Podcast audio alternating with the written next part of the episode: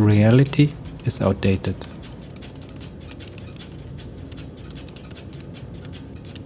Liebe Anne, gestern habe ich geschrieben, dass wir Menschen unsere Wahrnehmungsapparate erweitert haben durch Satelliten, Glasfaserkabel und die darüber gebildeten Netzwerke.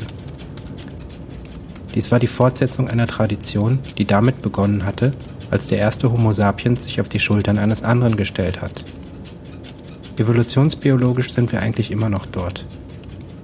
Und wenn der historische Homo sapiens über den nächsten Busch spähen konnte und mit der von dort empfangenen Information hinreichend beschäftigt war, so waren wir auch 2042 noch mit dem Blick auf einen Screen oder in die virtuelle Realität hinreichend beschäftigt. Was auch immer von dort auf unsere Augen und Ohren einströmte, traf auf dieselben synaptischen Strukturen.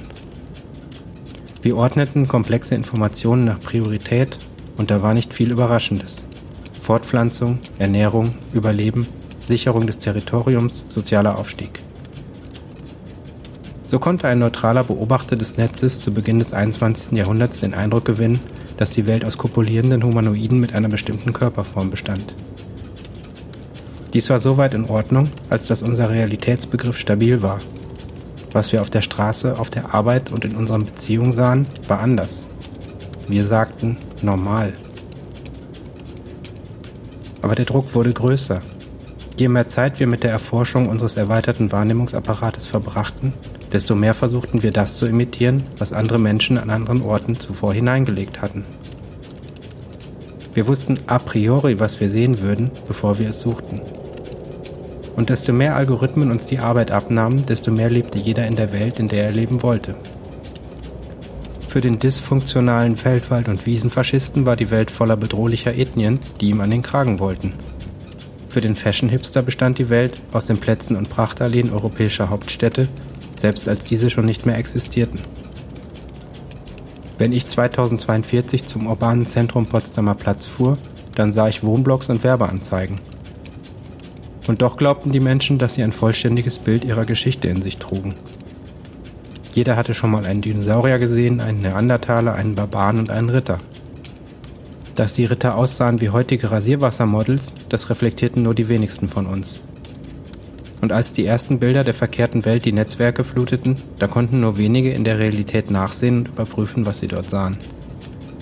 Die Realität war, so stellten viele schockiert fest, gar nicht mehr da.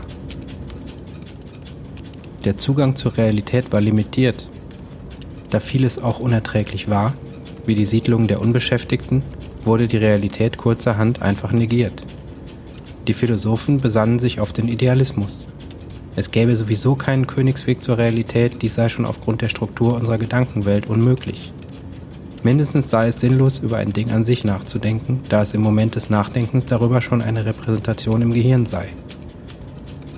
Natürlich kannten die meisten Menschen nicht die philosophischen Diskurse, aber das demonstrierte vielleicht, wie auch unsere besten Individuen nach und nach vor der Allgegenwart des Images kapitulierten.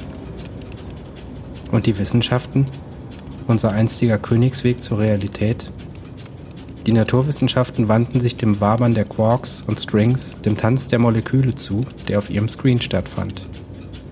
Sie fütterten die Computer mit Elektronenrauschen und Laserblitzen und verloren sich in der Unendlichkeit zwischen den Entitäten.